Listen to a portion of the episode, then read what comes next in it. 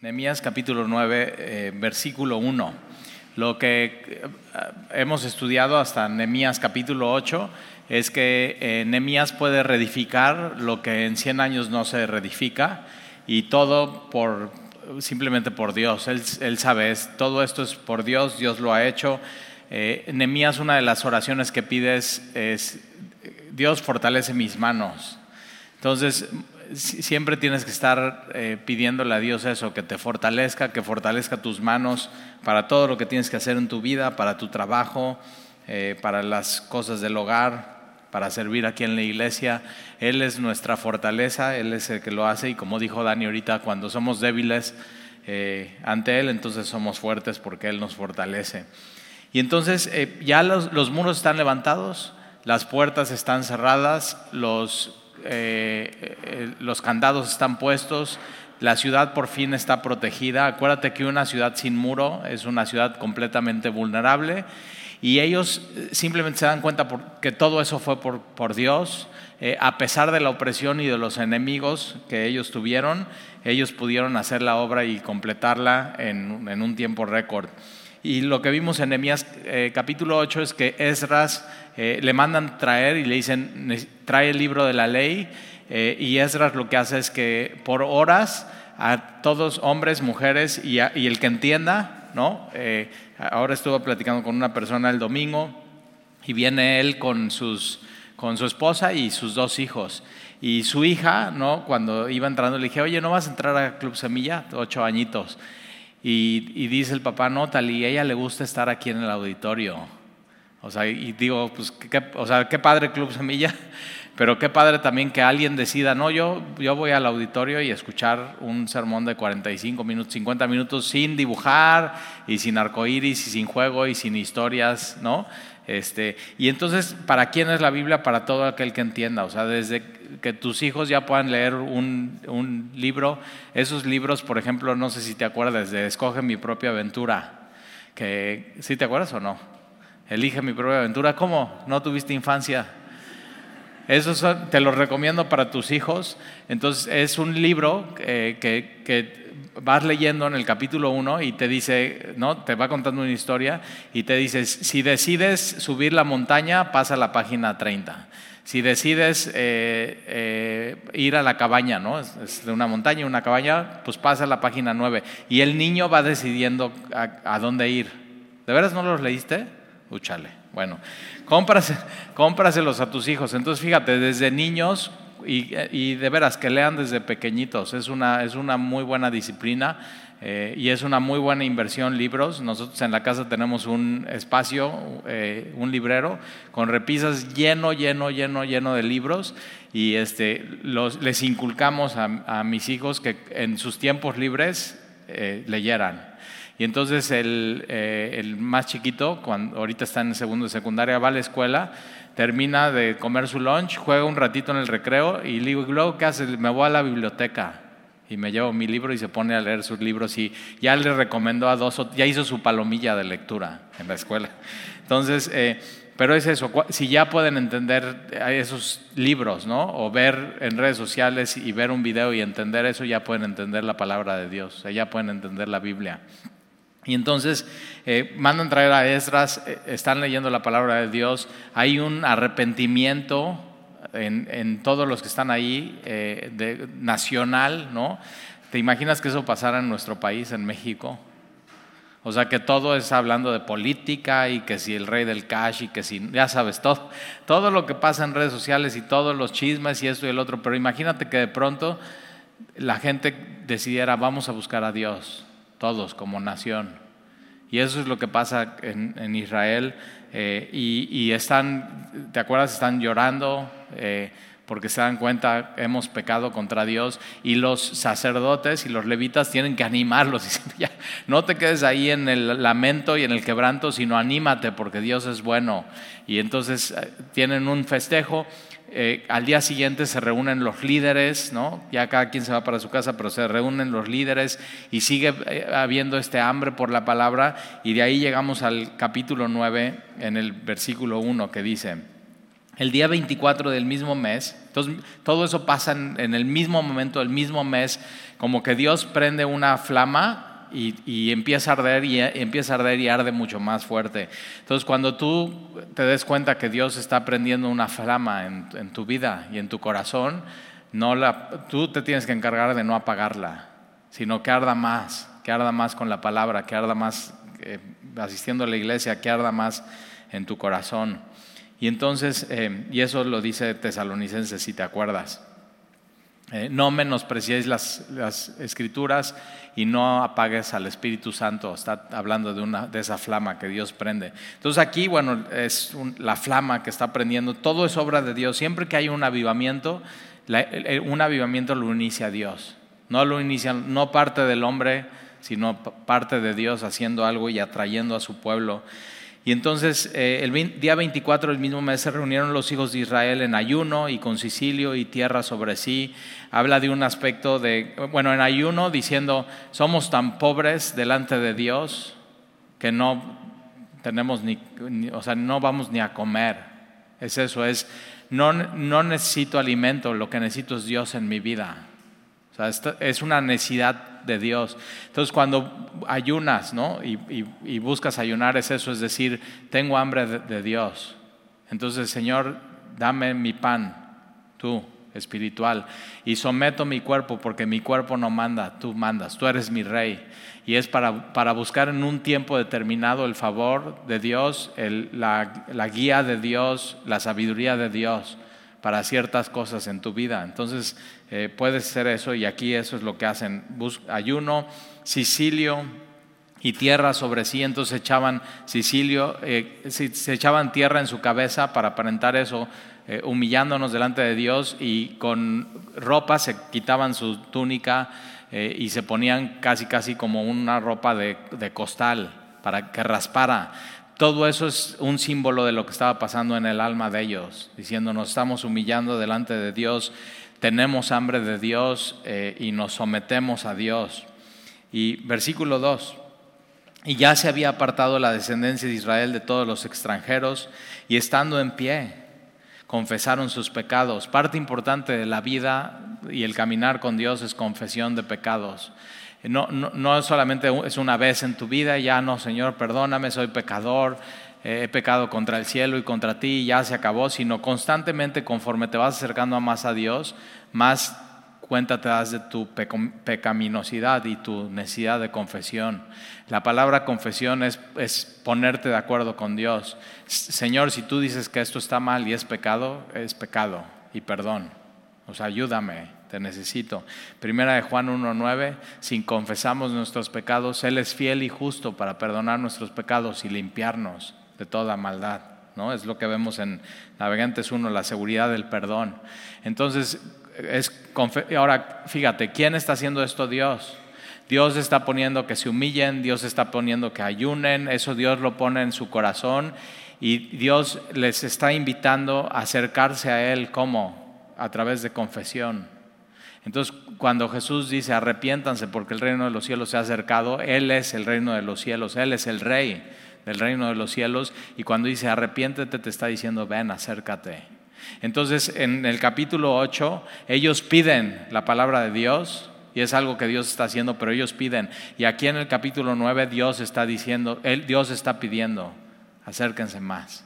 Entonces nos acercamos, Él nos pide que nos acerquemos más, hay confesión de pecados, hay intimidad con Dios y, puedes hablar las cosas como son. Así, Él te conoce, no tienes que ser religioso, no tienes que ser hipócrita, puedes ser auténtico. Señor, tú sabes cómo soy. Y ahorita vamos a ver en la, oración que vamos a leer aquí, es la oración más larga registrada en la Biblia.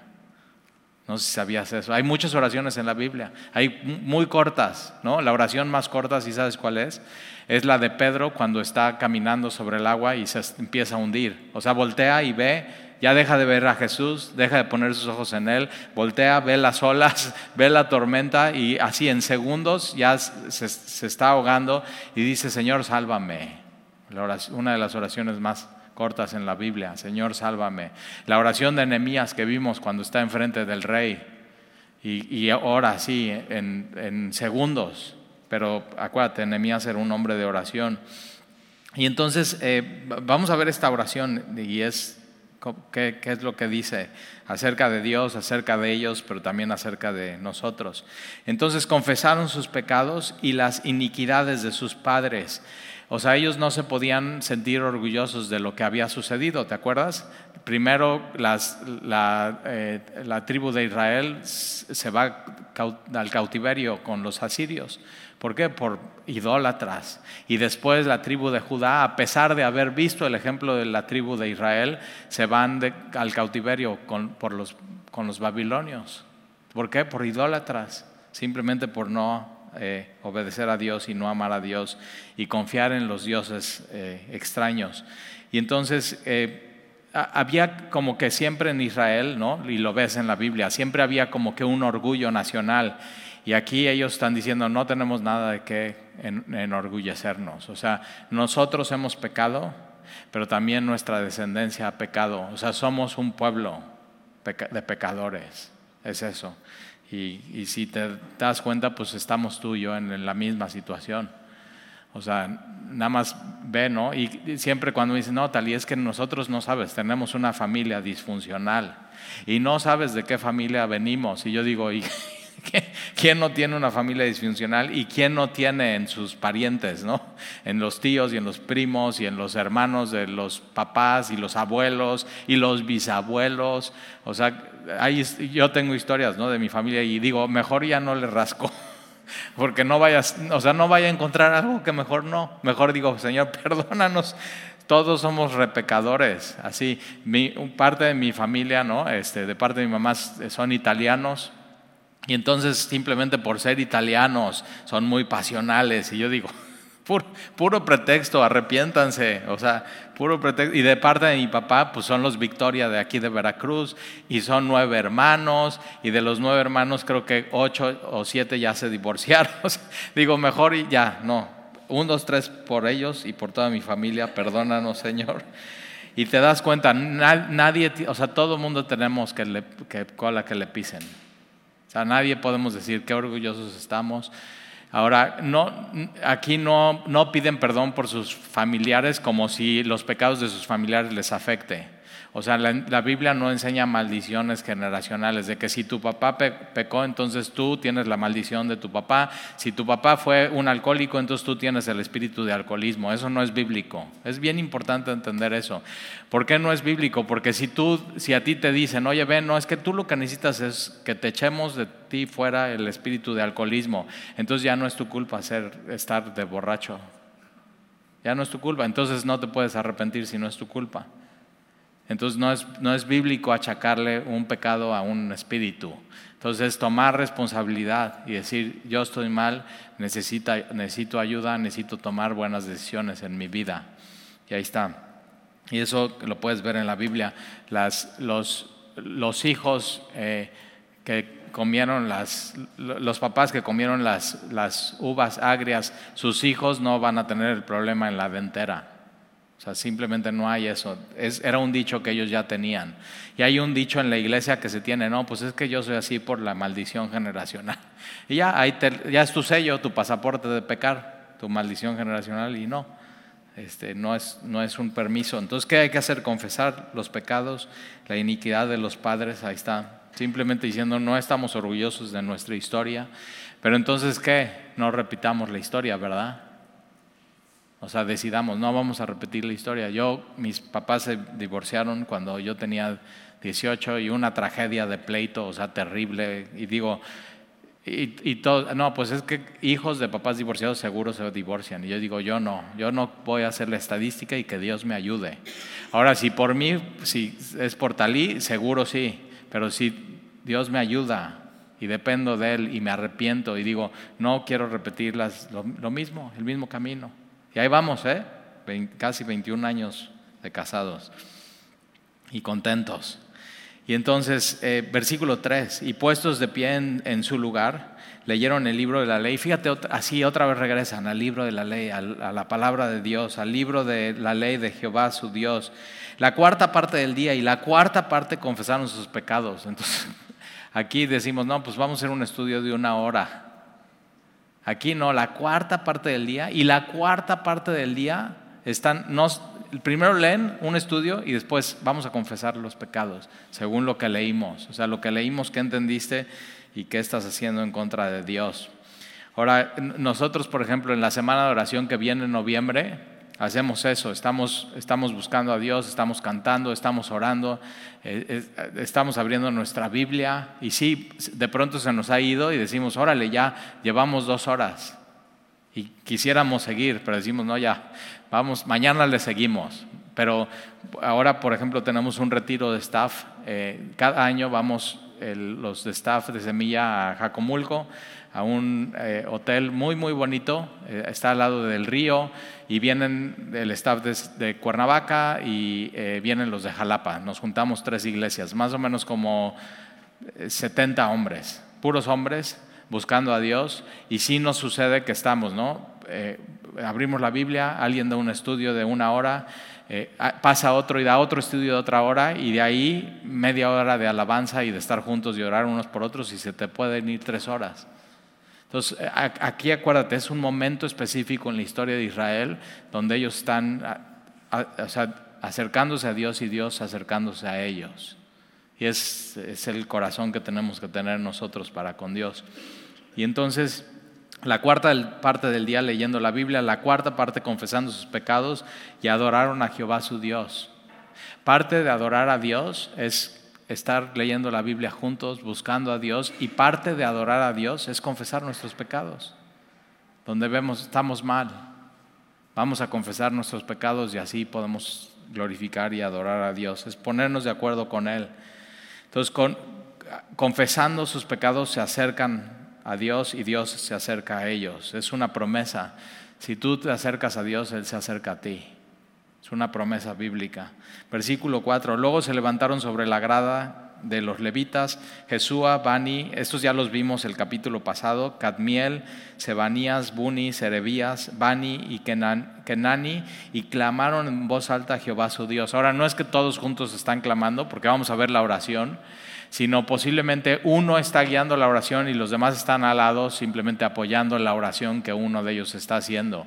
O posiblemente uno está orando una parte de la oración y se calla y de pronto el otro empieza a orar la siguiente parte. Pero vamos a ver la oración, no importa quién la hizo, lo importante es el, el contenido de esta oración. Si tú lees esta oración, más o menos tardas entre 7 y 8 minutos, depende de qué tan rápido leas. Pero es la oración más larga de la Biblia, ¿eh? Ahora no quiere decir que ya, ah, bueno, pues voy a orar seis minutos y es lo más largo que voy a orar en mi vida un día. Porque vemos que Jesús oraba toda la noche. Ahí está. Entonces, no sé si te pasa que siempre dices, ay, me gustaría orar más en tu vida. Así. Y creo que es algo que Dios pone, ¿no? El querer buscarle más y más. por eso Tesalonicenses dice orar sin cesar. Entonces, no, es que todo el tiempo estés orando, sino todo tu día estás en, comunión con Dios, en oración con Dios. Entonces abres el refrigerador, hoy me pasó, estoy así, ¿no? En la casa, ya me voy a ir a la oficina, voy, abro el, tengo un poquito de hambre, pero ya desayuné, ¿eh? Entonces abro el refrigerador y estoy, Señor, ¿que me comeré algo o no? ¿Y qué crees? Mejor cierro el refrigerador y ya, un vaso de agua, vámonos a la oficina. Pero es eso, es estate en comunión con el Señor. O sea, pregúntale esos detalles. o sea, eh, un día leí un libro acerca de la oración y dice el, que el, autor que lo escribió, ¿tú crees que si se te pierden las llaves de tu coche no le importa a Dios? Si eres su hijo. O sea, algo tan así, tan, dice Stalin, se me pierde en diario. Bueno, pues, y este cuate dice, ¿por qué no le así a Dios? Oye, señora, ¿me ayudas a buscar mis llaves de mi coche? Así. Y, me gustó mucho su perspectiva. O sea, todo lo que hagas, lo que de pronto hasta parezca tan vano en tu vida, involucra a Dios. Y entonces vas a ver cómo tu vida de oración va a aumentar. Entonces adoran a Dios, adoraron a Jehová su Dios. Eh, se levantan todos estos levitas y clamaron en voz alta a Jehová su Dios y dijeron los levitas, Jesúa, Cadmiel, Bani, Hasabanías, Serebías, Jodías, Sebanías y Patías, levantaos. Entonces animan al pueblo y le están diciendo, levántense. Bendecid a Jehová vuestro Dios desde la eternidad hasta la eternidad y bendígase el nombre tuyo. Entonces ya empiezan a orar, te das cuenta, ordenan al pueblo, levántense. O sea, vamos todos juntos a orar, levántense. Bendigan a Jehová vuestro Dios desde la eternidad hasta la eternidad y bendígase el nombre tuyo glorioso y alto eh, sobre toda bendición y alabanza. Tú solo eres Jehová, tú hiciste los cielos y los cielos de los cielos con todo su ejército, está hablando de las estrellas, la tierra y todo lo que está en ellas, los mares y todo lo que hay en ellos. Y tú vivificas todas estas cosas, todas las cosas viven por, por Jesús, eso lo vimos en Colosenses, todas las cosas en Él, Él es el creador de todo y todas las cosas en Él subsisten, Él vivifica todas las cosas, si tú estás vivo aquí es por Él y los ejércitos de los cielos te adoran, entonces fíjate, ahí está las estrellas y no solamente eso, sino los ángeles de los cielos. Todo todo, toda la creación adora a Dios. Y, y, fuimos creados para eso, para adorar a Dios. Y entonces, ¿qué está haciendo aquí esta oración? Va, esta oración en siete minutos es una clase de historia del pueblo de Israel. Entonces, si no has leído desde Génesis hasta Nehemías, esto es te lo resume y te dice, esto es Génesis hasta Nehemías. O sea, es una, es una clase maestra de historia del pueblo de Israel.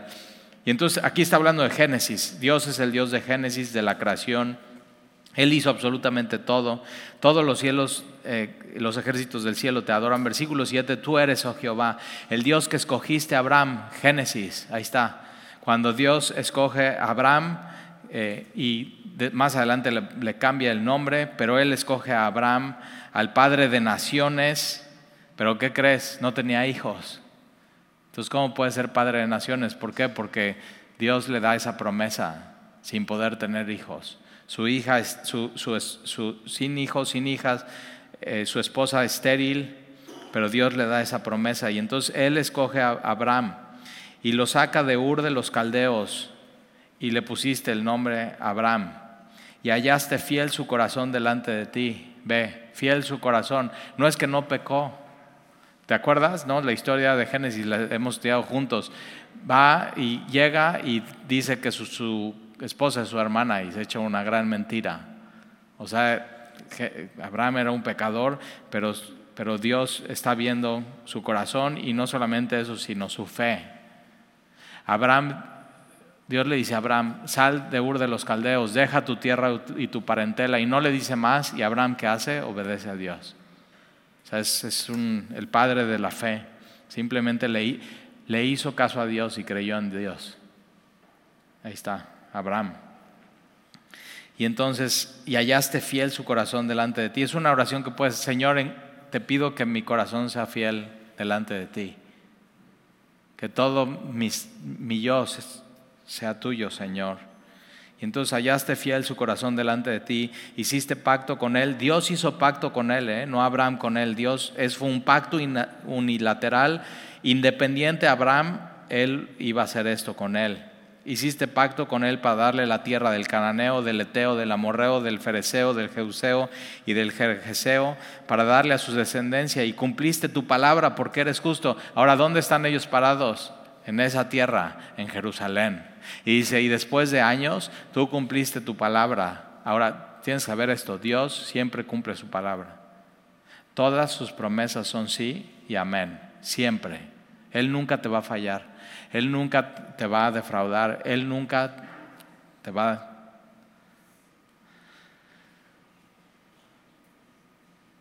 a mentir, nunca, es Dios.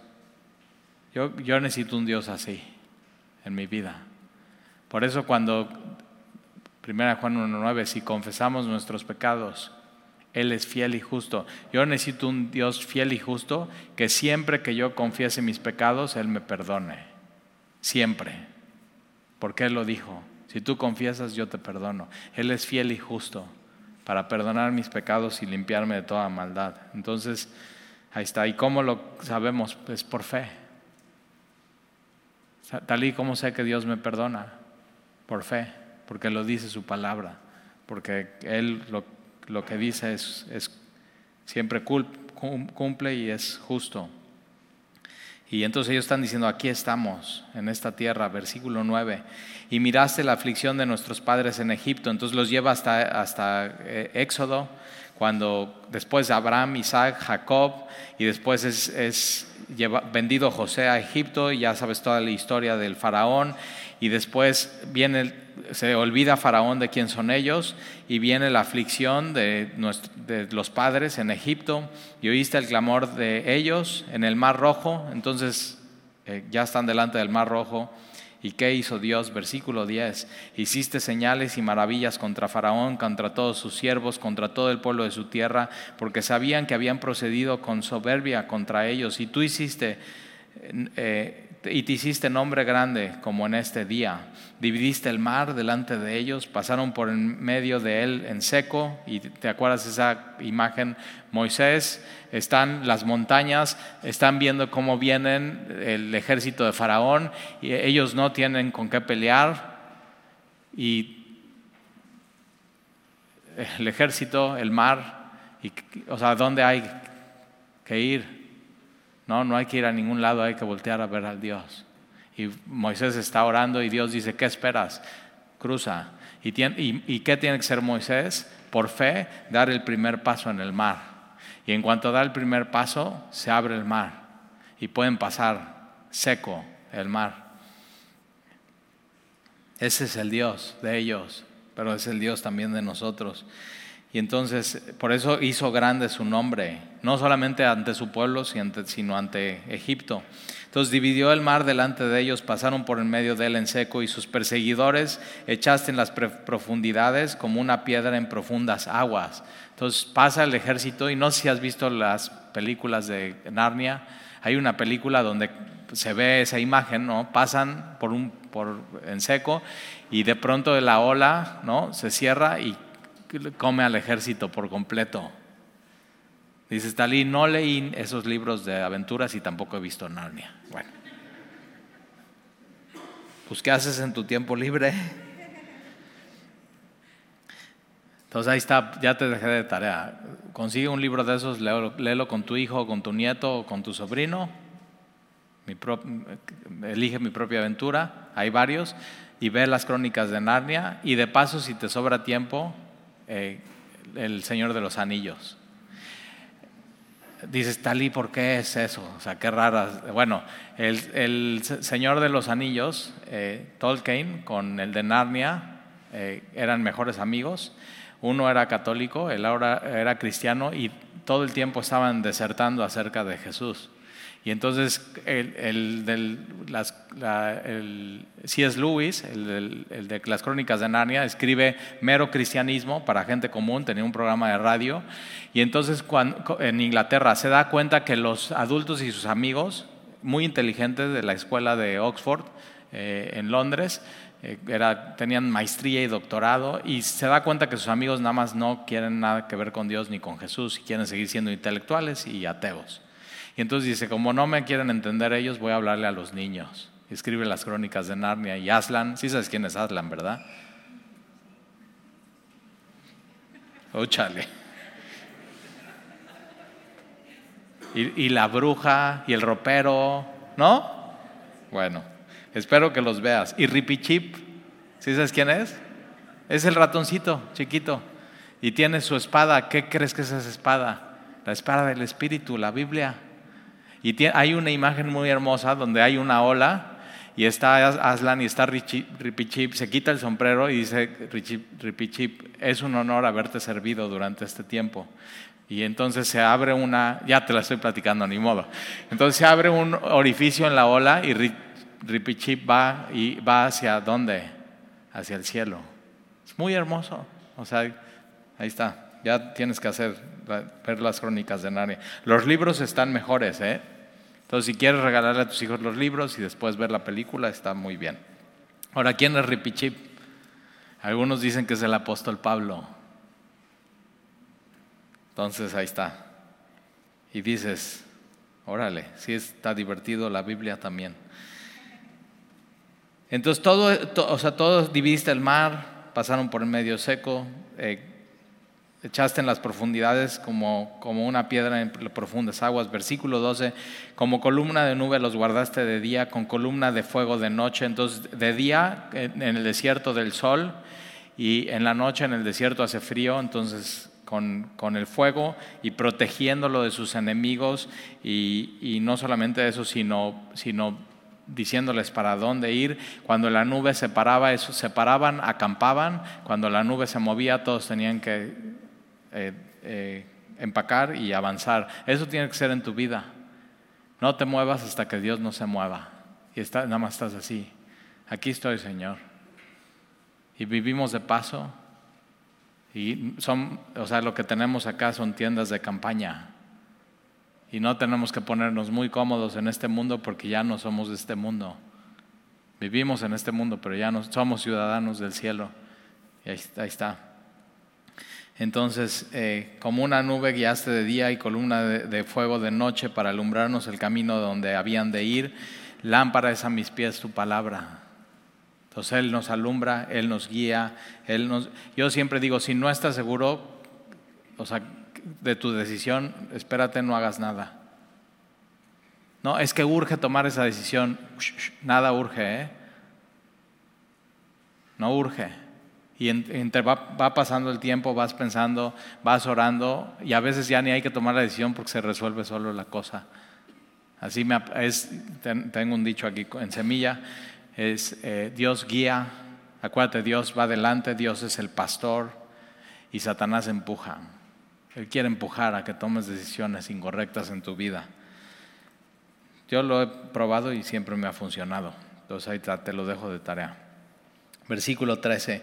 Y sobre el monte de Sinaí descendiste, entonces ahí está, ya llegamos a Éxodo capítulo, de Génesis, eh, Éxodo capítulo 20, ya salieron, monte Sinaí, y hablaste con ellos desde el cielo, con Moisés, y les diste juicios rectos, los diez mandamientos, leyes verdaderas, eso está en Éxodo y está en Levítico, y estatutos y mandamientos buenos. Todo lo que, nos, lo que Dios dio fueron leyes verdaderas estatutos y mandamientos buenos para el bien de su pueblo.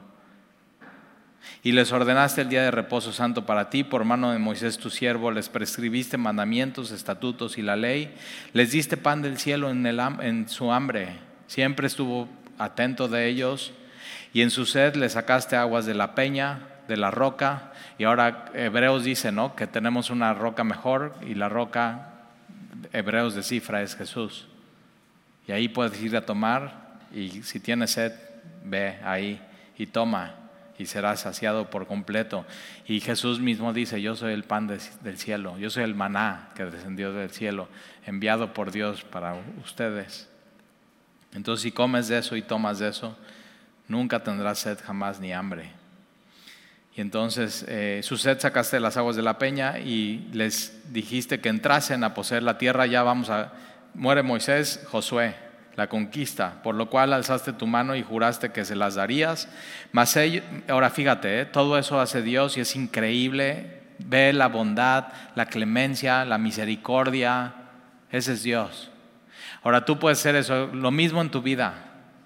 O sea, ¿qué, qué, qué ha hecho Dios en tu vida y irte para atrás? Yo, yo sí digo, a ver, me voy para atrás, o sea, los papás que Dios me dio, mi hermana, y mis amigos y, pude hacer una carrera y mi primer trabajo. O sea, vete para atrás y ve todo, todo. O sea, vas jalando un hilo y te va llevando a la bondad de Dios.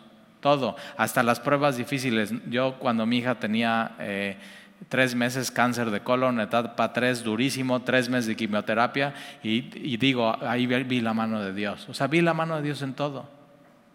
Y así, hasta en cosas buenas, cosas malas. Eh, y, puedes hacer un recuento de eso en tu vida y ver qué bueno es Dios. Y eso es lo que ellos están haciendo en oración. Están haciendo un recuento diciendo qué bueno es Dios en la historia. Ahora fíjate, versículo 16, mas ellos y nuestros padres fueron soberbios.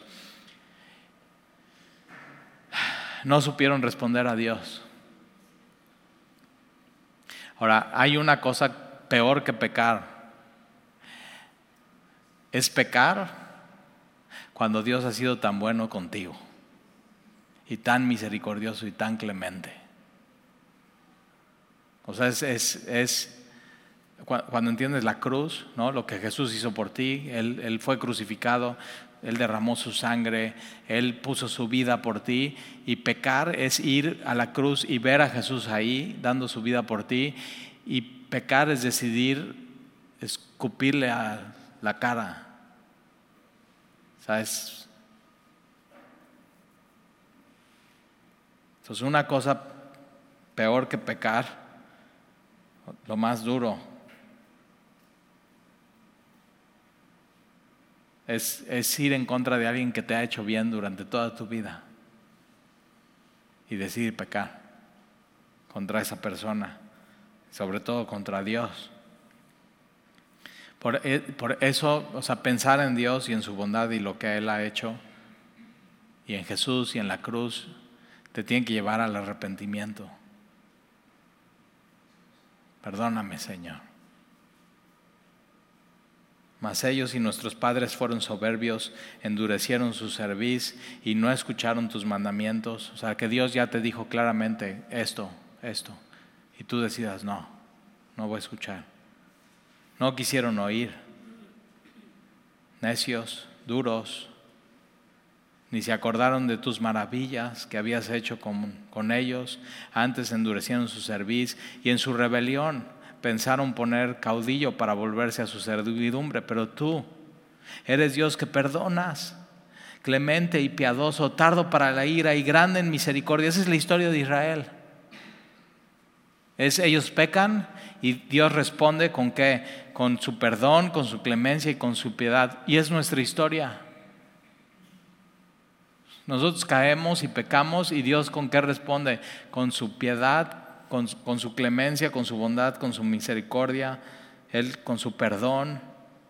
Él es tardo para la ira, grande en misericordia, porque, porque no los abandonaste y, y a ti y a mí Dios no nos abandona. No nos abandona. Versículo 18, además, cuando hicieron para sí becerro de fundición, ¿te acuerdas? Moisés está recibiendo los mandamientos y le encarga a, Aarón, quédate aquí a su hermano y cuídalos, ¿ok? espérenme, no hagan nada. ¿Y qué crees que hacen? Se desesperan, son impacientes y hacen un becerro de oro. Ahora, ve lo peor, ¿eh? Ahí te va. Por eso lo, lo peor no es pecar, sino pecar contra alguien que ha sido tan bondadoso contigo, que es Dios. El, el, becerro de oro, de fundición de oro, cuando ellos salen de Egipto son esclavos, no tienen nada. Un esclavo no tiene nada. Pero Dios hace que los vecinos les den sus joyas y sus aretes y todo. Así, ahí está. ¿De qué? De oro.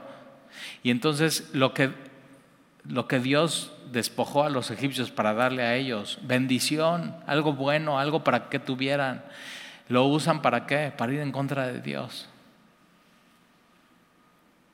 Así somos. Por eso necesitamos eh, eh, un Dios así que perdona, clemente, piadoso, tardo para la ira. Qué bueno que Dios es así, porque si no ya estaríamos fritos. Grande misericordia y no los abandona. Ese es el Dios que tenemos. Entonces hacen para sí becerro de fundición y dijeron, este es tu Dios que te hizo subir de Egipto y cometieron grandes abominaciones. Tú con grandes abominaciones, tú con todo por tus muchas misericordias no los abandonaste en el desierto, los pudo haber abandonado. Y tienes que saber esto, que cuando Dios te salva, y eres suyo y te perdona y te limpia y naces de nuevo, no es para abandonarte, sino es para santificarte y terminar su obra en ti. Él lo va a hacer, Él lo va a completar. Y él, y él, no los abandonó. La columna de nube no se apartó de ellos de día y, Él te ha dado su espíritu y, su espíritu no, eh, o sea, no va a ir a ningún lado. ya eres suyo. ¿A dónde huiré de tu espíritu? ¿A dónde huiré de tu presencia? A ningún lado. Entonces la columna de nube no se apartó de ellos de día para guiarlos por el camino, ni de noche la columna de fuego para alumbrarles el camino por el cual habían de ir, y enviaste tu buen espíritu para enseñarles, y eso es lo que Dios ha puesto en nosotros, su Espíritu Santo para enseñarnos. Él es el que nos enseña quién es Dios, cómo tenemos que vivir, ¿Quiénes somos nosotros? ¿En dónde hemos fallado? Y nos lleva al arrepentimiento. Y enviaste tu buen espíritu para enseñarles y no retiraste tu maná de su boca y agua les diste para su sed. Los sustentaste. 40 años en el desierto, de ninguna cosa tuvieron necesidad. Sus vestidos no envejecieron. Órale, eso está padre. Yo podría tener la misma playera durante 40 años y yo feliz. Pero así, de manera milagrosa, sus vestidos durante 40 años no envejecieron. No tuvieron necesidad de hilar más hilo, de tejer más tela, sus vestidos, y ni se hincharon sus pies. Tú ya vas al bulevar, corres dos kilómetros y tus pies están bien hinchados. Dios los estaba sustentando de manera milagrosa.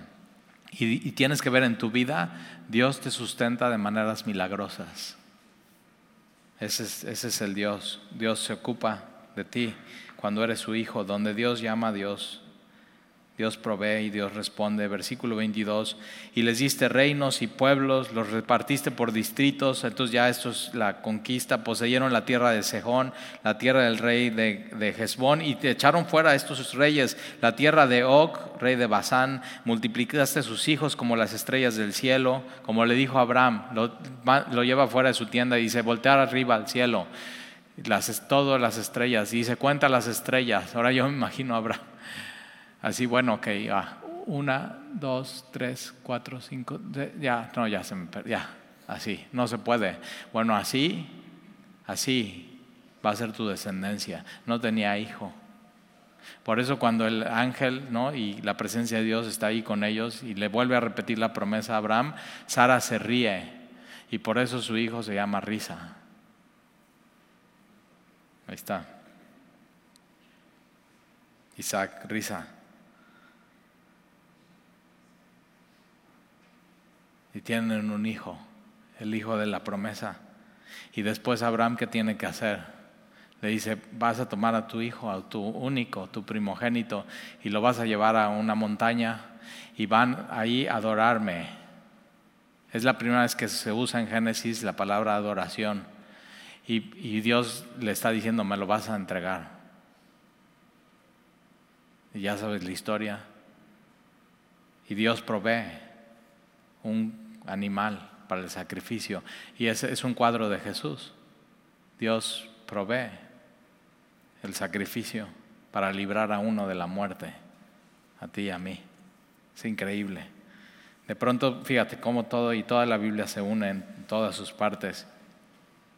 Y entonces eh, multiplica a los hijos como las estrellas del cielo, los llevaste a la tierra de la cual habías dicho a sus padres que habían de entrar a poseerla, y los hijos vinieron y poseyeron la tierra, y humillaste delante de ellos a los moradores de los países, los cananeos, los cuales entregaste en mano a sus reyes y los pueblos de la tierra para que hiciesen de ellos como quisieran. Y tomaron ciudades fortificadas y tierra fértil, heredaron casas llenas de todo bien, cisternas hechas, viñas, olivares, una tierra buena que fluye leche y miel, la promesa de Dios, muchos árboles frutales, comieron, se saciaron, y aquí es donde viene el problema, comieron, se saciaron y pensaron que ya no necesitaban a Dios.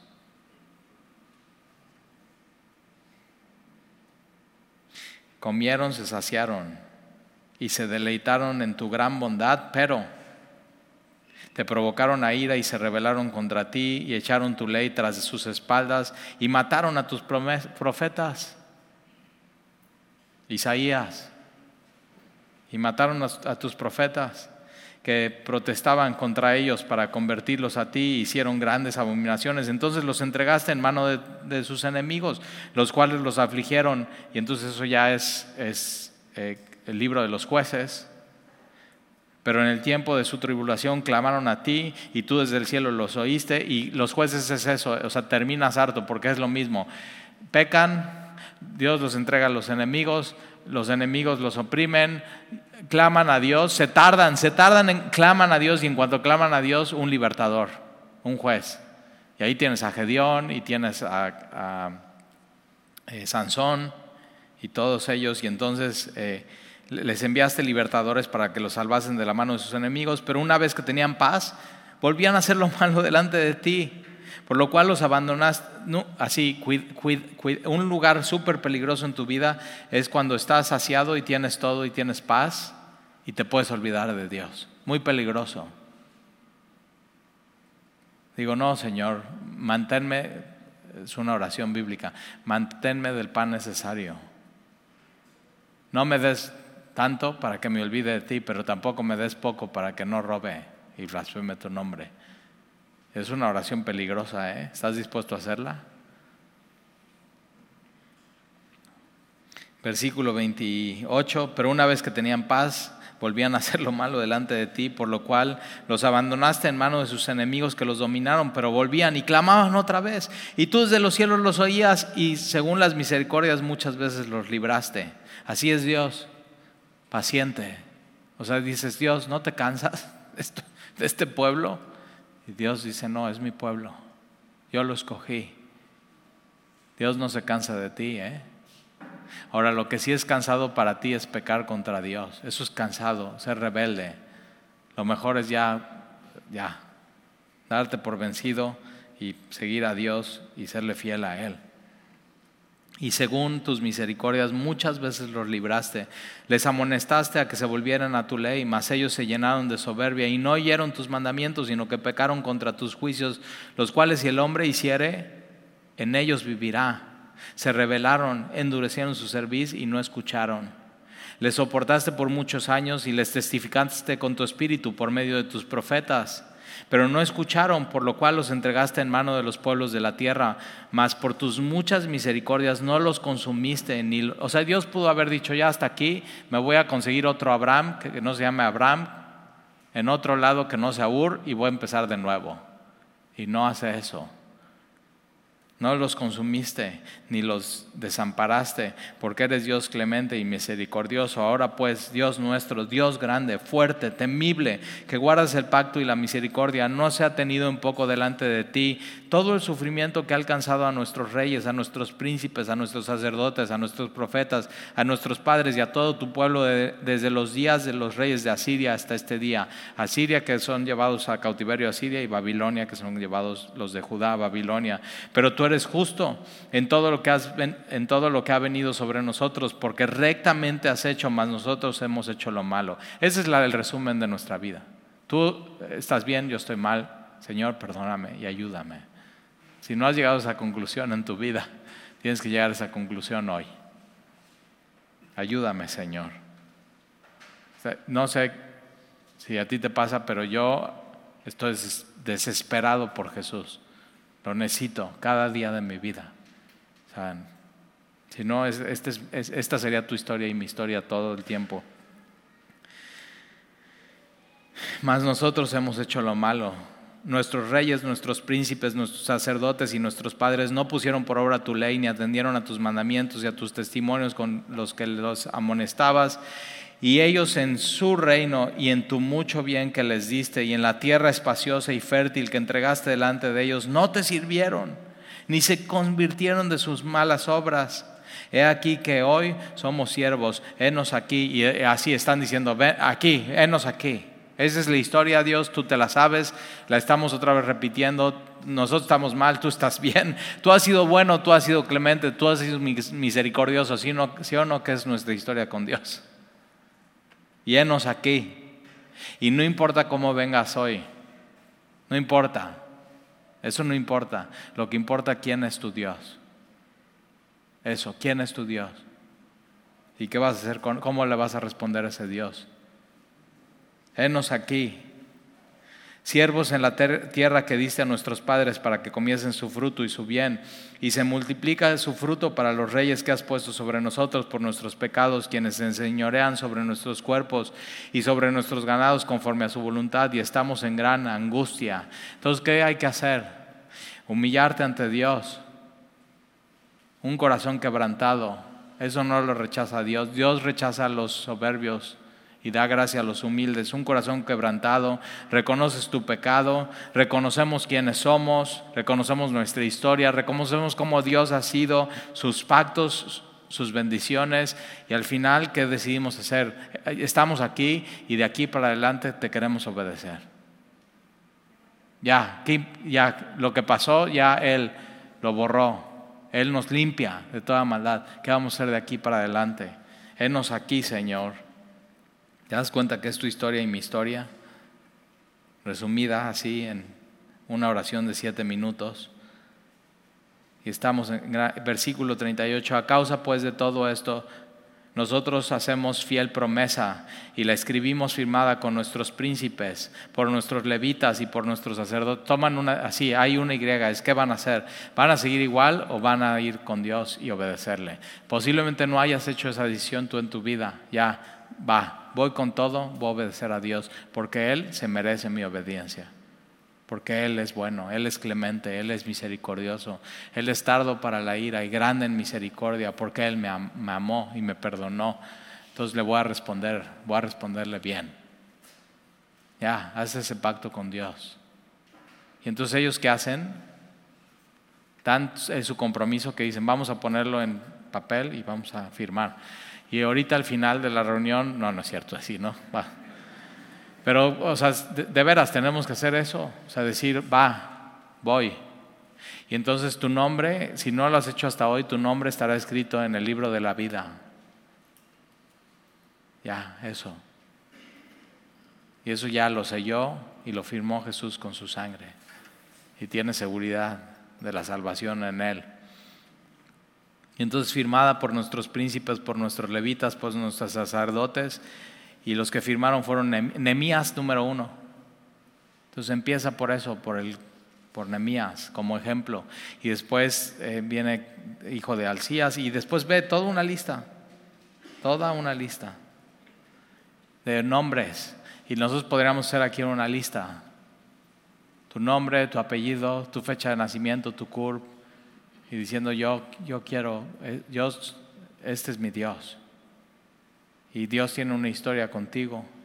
Y Él se ha mostrado bueno, fiel, justo, misericordioso, clemente, piadoso.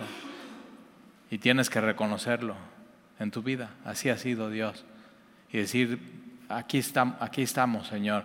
Y de aquí para adelante, va, obediencia. Eso es. Y eso es lo que sucede aquí. Y es lo que puede suceder en tu vida y en mi vida. Yo me acuerdo que cuando empecé a caminar con Jesús, pues sí, todo es nuevo, todo es padrísimo y los estudios y te apasiona y empiezas a conocer, pero eh, ah, para mí en mi vida hubo un antes y un después cuando decidí obedecer todo lo que decía la Biblia. O sea, va, ya, va, obediencia. Y eso fue así un parteaguas. Y para ellos esto, Nehemías 9 es un parteaguas. Y yo espero que hoy sea un parteaguas en tu vida que digas, va, órale, me doy cuenta de la historia de Dios en mi vida y hoy estoy aquí con esta situación y de aquí para adelante, va, voy a obedecer a Dios en todo. Y desesperadamente necesitarlo, ¿eh? A Jesús. desesperadamente necesitarlo y depender de Él. ¿Va? ¿Oramos? Señor, te damos gracias por tu palabra y gracias por que en, un capítulo podemos ver una oración de tu pueblo y tú decidiste que esta fuera la oración más larga, que estuviera en la Biblia y que nos enseñara algo. Y nos enseña una oración mucho de ti, Señor, de cómo eres tú, paciente, clemente, misericordioso, bondadoso, amoroso, y cómo somos nosotros, que tú estás bien y nosotros estamos mal, y aun cuando pensamos que estamos bien y tú, no, Señor, es lo peor. Estamos, estamos es totalmente chueca nuestra vida. Y entonces pidiéndote, Señor, que hoy sea un parteaguas en nuestra vida. Que decidamos, Señor, que tú eres bueno, misericordioso, bondadoso, piadoso, clemente y que nosotros te necesitamos a ti, necesitamos tu perdón, necesitamos confesar nuestros pecados. Perdónanos, Señor nos humillamos ante ti. Conforme hemos escuchado lo bueno que eres, nuestro corazón se hace pedazos porque te hemos fallado. Y entonces, Señor, perdónanos y límpianos más y más de toda nuestra maldad. Y restaura, Señor, nuestro corazón, un corazón que te ame, pero que te escuche y que te obedezca, un corazón dócil, un corazón manso y humilde. Te lo pido, Señor, haz eso en nosotros. Y te lo pedimos, Señor, y te lo rogamos. En el nombre de Jesús, amén.